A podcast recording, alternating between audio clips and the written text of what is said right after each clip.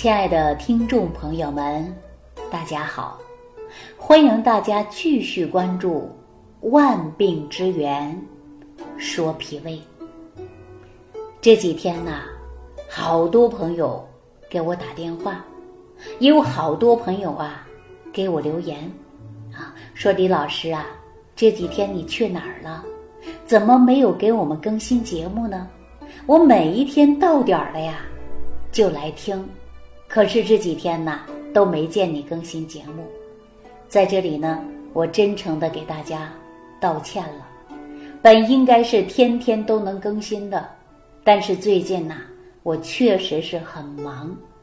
白天呢，我接到很多很多朋友的电话啊，甚至有时候晚上啊很晚了，我都在回复大家的信息。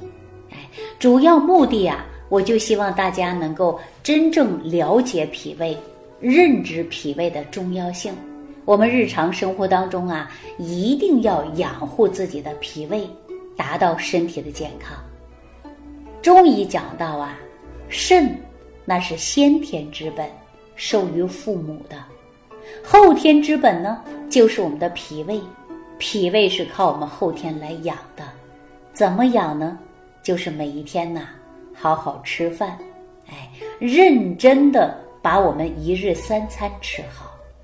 我们很多人呐，上了年纪了才知道，哎，年轻的时候不懂事，哎，生冷辛辣刺激性的啊，烟酒的什么都不管，都敢吃都敢用，啊，早早的就把棉衣脱了，哎，光腿穿丝袜的。您现在上街上看，有很多小女孩吧。大冬天把脚脖露出来，这还没有到大夏天呢，把肚脐儿先露出来，哎，把脖子先露出来。我告诉大家，这不是美，这是拿健康开玩笑。上了年纪以后啊，我们就会发现了，哎呦，到了年纪风寒湿邪入侵，踝骨疼啊，走路脚脖疼，酸痛酸痛的，脚啊。也疼痛，膝盖骨也疼痛，这后脖梗呢也开始怕冷风了。这我们老人都知道了，哎，年轻不注意就会这样子的。那你肚脐儿呢更不敢着凉了，肚脐儿一着凉以后啊，立马会上厕所，哎，出现腹泻。我们说年轻的孩子啊，他不知道，你跟他说呀，他说你太啰嗦了。啊，说你已经成老人家了，你太啰嗦了。但是我们真正到了一定年纪之后啊，才知道这种的方式是不对的。所以说，今天节目开始啊，我也要提醒我们年轻的听众朋友们啊，孩子们记住了，不能够拿身体健康开玩笑啊，而且呢，一定不能把肚脐儿露在外边。肚脐儿这个位置啊，最怕的就是寒，一寒呢，它就会伤脾，而且你还容易出现腹泻。你当时不觉得怎么样，后期呀，确实对你的健康是不利的。那我们再说一说，现在呀，很多人喜欢吃肯德基吧、麦当劳吧，哎，这些快餐，对不对呀？那南方城市也开始出现天热了，对吧？我们说进了这些快餐店呢，点一份快餐，来杯可乐，这一杯可乐呀还要加冰的。你想，我们吃一个油炸的鸡腿，哇，特别香吧，满嘴流油。你立马再配一口冰镇的可乐，那油和冰一相结合，平时它会不会凝固啊？大家说会。那你说，我们虽然体内它胃里边是有温度的，来暖你的食物，但是你一口凉的，一口热的，油比较多，凉冰，哎，这样掺杂以后，它就会伤害你的脾胃，你的脾胃功能就会受到影响。初期你不会有所改变，啊，你也没有什么症状，但是到了一定的年龄之后，你会发现。你的脾胃比较虚啊，上个卫生间可能都会出现排便不顺畅，即便顺畅的排泄出去了，你可能都会出现腹泻，甚至有腹痛，有没有这种迹象啊？肯定有，对吧？那再说我们很多人呐，说乡下的种地了、干活了，哎，离家里比较远，中午啊就不回去了，带点那粮食啊，比如说馒头啊、煮的饭呐，就这样不管凉啊是热呀，总之就吃了，啊，总是感觉到哇，赶紧去干活吧，吃什么都行啊，凑合吃一口也行，但是活是干完了，每一年都这样过了。最后发现我们脾胃不好了，这是什么？劳累过度，不重视营养，寒凉没在意，而且你的脾胃啊就受到了一定的影响。那您说这不是生活方式的事儿啊？哎，所以说我们很多人感觉到啊，病它不是一朝一夕的，是天长日久、日积月累积累下来、积攒下来的病。那我们说，慢性疾病跟你的身体健康，它真的是有关系的，跟你的生活习惯它也是有关系的。那如何能够解决这个问题呢？我就希望大家注重生活养生的细节，让大家少得病、不得病。从脾胃开始啊，说脾胃调养脾胃的时候呢，也不是三天就能把你的胃炎呐、打嗝啊、胀气啊就能解决好的，也是需要长期调养的过程。您看我在节目当中啊，经常跟大家说，坚持平时注意养生啊，这是我经常说的，尤其是养脾胃。那我们食疗研究院呢？每一天都会接受好多好多人给我打电话，其中我们的王大夫，王大夫呢是中医临床大夫啊，经验非常十足的。他每天接受各种各样的病例啊，回头呢他也会跟我来分享，说我今天呢接受了一个五十几岁的一个老大姐，啊，长得特别漂亮，但是呢肤色特别黄。每一天呢吃不下去饭，总是打嗝啊，总是吃点就胀，不敢多吃，晚饭不敢吃，还胀，吃了很多药都不好使，那最终就让他摁腹部八卦图，哎，没花什么钱就把胃胀的问题解决了，又配合了一些益生菌以及正常的配合了营养早餐。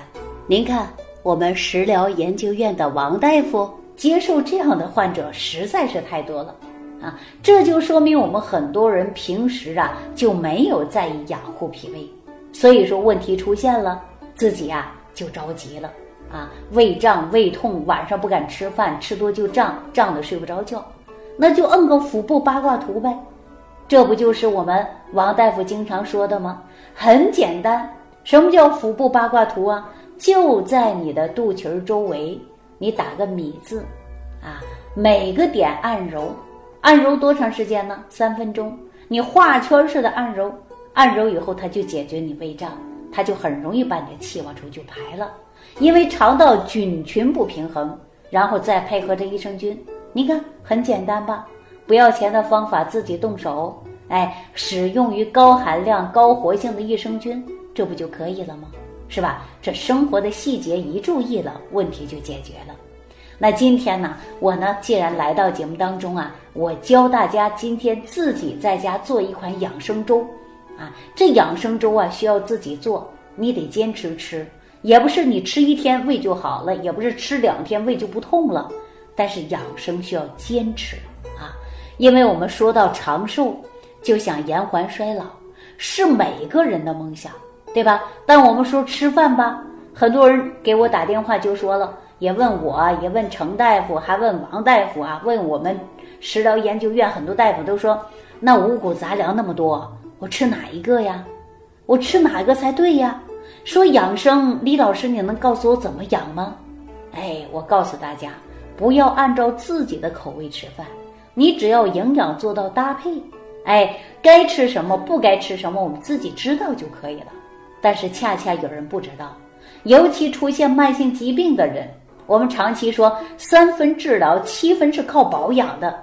很多人给我打电话就说了：“李老师，我知道七分是靠养，但怎么养呢？却不知道怎么养，是不是啊？”那今天我就告诉大家做一款粥。这款粥啊，说我们是国医大师也在喝这款粥，喝了以后呢，他在九十六岁的时候还能够精力充沛呀，还能够啊精神饱满呐，对吧？满面红光，从不疲惫呀。大家想不想把这款粥做一下呀？按照营养学的角度来讲啊，我希望大家确实可以喝这碗粥，啊，但是得坚持啊。大家说做一碗不行啊，我们家好几个人呢，那你就做好几个人的粥就可以了呀。我首先把这些食材告诉大家，大家记一下啊。把这款粥要是想做了，你再去超市买绿豆五十克，扁豆五十克，啊莲子五十克，薏米五十克，大枣三十克，枸杞十克。啊，我说这些量啊，它是五个人吃的量。你看你家里有多少个人，对吧？你注意这个多多少少的加加减减啊。我说这些是五个人，为什么说五个人呢？你看我们现在很多年轻的父母啊，然后呢带孙子，还有儿子媳妇儿，年轻人三口再加上老两口是五个人呢。大部分家庭五个人居多，所以说我就给大家用了五个人的量啊。怎么做呢？不管你谁下厨房，都先把绿豆、扁豆、莲子、薏米、大枣啊，你洗干净啊。洗干净以后呢，你放在呀电饭锅里边去煲。哎，煲的时候呢，你要加一味中药。这味中药是什么？就是黄芪。哎，黄芪呀，你得提前把它煮成水。哎，用黄芪水来煮这个粥。大家都知道黄芪干嘛的呀？补气的，对吧？所以说呢，你先呢把黄芪呀洗干净了，然后呢煮水啊，煮水呢，你呢用这个黄芪水来煲这个粥，大家记住了吧？哎，比如说你先选黄芪，抓上一把就行，用大火煮上，煮开锅啊，沸腾以后转成小火，炖上三十分钟左右。你就用这个水放在电饭锅里，把我刚才说这个食材一起来煮啊，煮了要熟了，提前五到十分钟，你把枸杞再放里啊，枸杞记住了，一定要在粥好之前放，不能够啊一起煮，一起煮啊，它会失去营养成分了。这个粥呢，最关键一点就是啊，用黄芪水来煮的，对吧？黄芪水。大家说，那我具体多少黄芪呢？我教大家抓一把。大家说我那把大抓还是小抓呀？如果家里有秤啊，你就五个人的量，你就大约两百五十颗黄芪就可以了啊。加上水来煮，煮完以后用这个水来炖这个粥啊。为什么要用黄芪呢？因为黄芪在中医五种补药当中啊，它是属一的。啊，因为它可以补气，有补气之功效，还能够提高人体的免疫能力，抗疲劳、抗衰老的。所以，我们现在医学当中也会发现，黄芪当中含有丰富的微量元素，而且还能够起到抗癌的作用。因为黄芪呢可以代茶饮，但是呢，黄芪啊它是属于啊这个温性，上火之人呢，在于黄芪当中啊。你可以适当的加点绿茶，那我为什么要加莲子啊？对吧？因为很多人会吃完上火啊。如果说你又怕上火，你就加点儿呃这个绿茶。喝水的时候你又放绿茶，哎，因为我在黄芪煮水的时候，别忘记了我放绿豆了。绿豆它跟黄芪就可以起到综合，你吃了吧就不会上火。